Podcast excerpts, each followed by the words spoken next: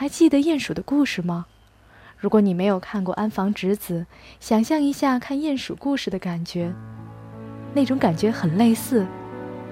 真正的、纯纯的童话，不需要爱情，不需要深刻的含义，不需要任何主题，只需要你插上美丽的幻想翅膀，在纯蓝的天空中任意飞翔。安房直子，看到这个名字，脑中闪过的是一幅幅美丽的画卷，让人会心微笑的画卷。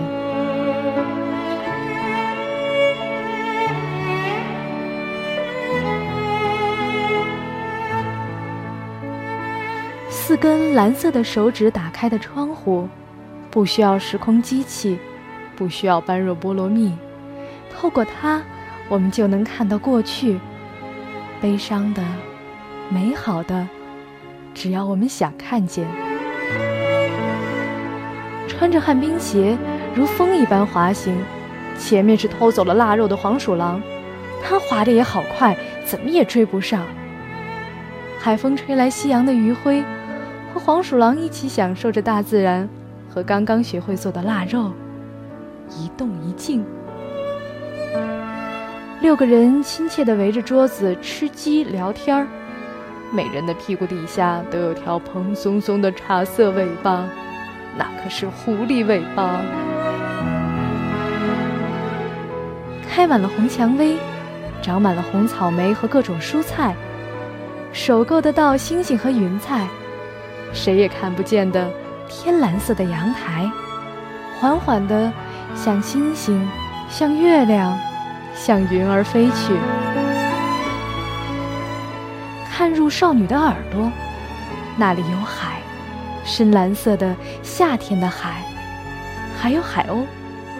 如果不在日落前把秘密从耳朵里取出，这只海鸥就永远是海鸥，变不回人了。椅子上散放着几根海鸥的羽毛，原来少女也是海鸥呢。她一定很开心听到这个秘密，捂住耳朵不让它跑出来，直到日落吧。会唱歌跳舞、戴着绿领巾的小兔子，它们对着绿领巾吹口气，就是一个好吃的蔬菜丸子。拿两根绳子，就是可以跑得飞快的电车，一定要抓紧绳子哦。从绳子这边跳过去，人就变成兔子；从绳子这边跳过来，兔子就变成人。原野上飘荡着神奇的小兔子和孩子们的笑声。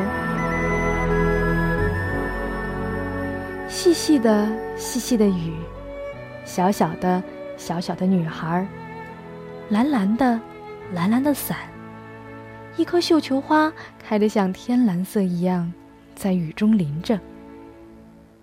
扎上布头巾，黑乎乎的天，黑乎乎的野猪，呼噜呼噜从这个山头一眨眼跑到另外一个山头，和几只野猪围着大铁锅吃热气腾腾的酱萝卜，盯着那冒出的白气。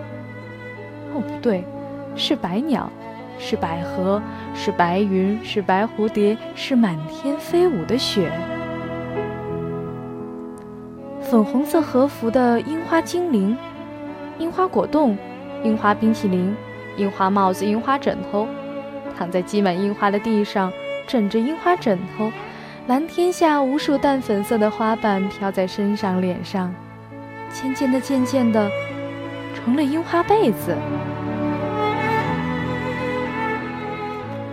知道怎么获得天空的颜色吗？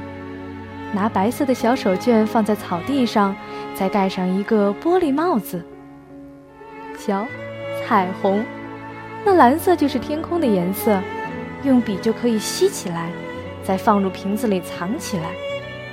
一个浑身青色的小姑娘和一只黑熊，在一个有大大的火炉的屋子里烤蛋糕。小女孩蹑手蹑脚地向门口走去，轻轻地开门，轻轻地关门。门外萧萧马鸣，飒飒风声。黑熊背着门，忍着哭，笨拙地扳着手指头数数，数到五十，又要过寂寞的生活了呢。那是小女孩的蓝手帕塞在耳朵里。雪花唱歌的声音，沙沙沙沙，像花儿飘落一样轻柔温暖。月光洒下的声音，也是如此吧。雪下呀下呀，不知不觉把熊、把整个房子都埋了起来。而熊塞着蓝手帕，坐在扶手椅上，陶醉在雪的音乐里，进入了幸福的冬眠。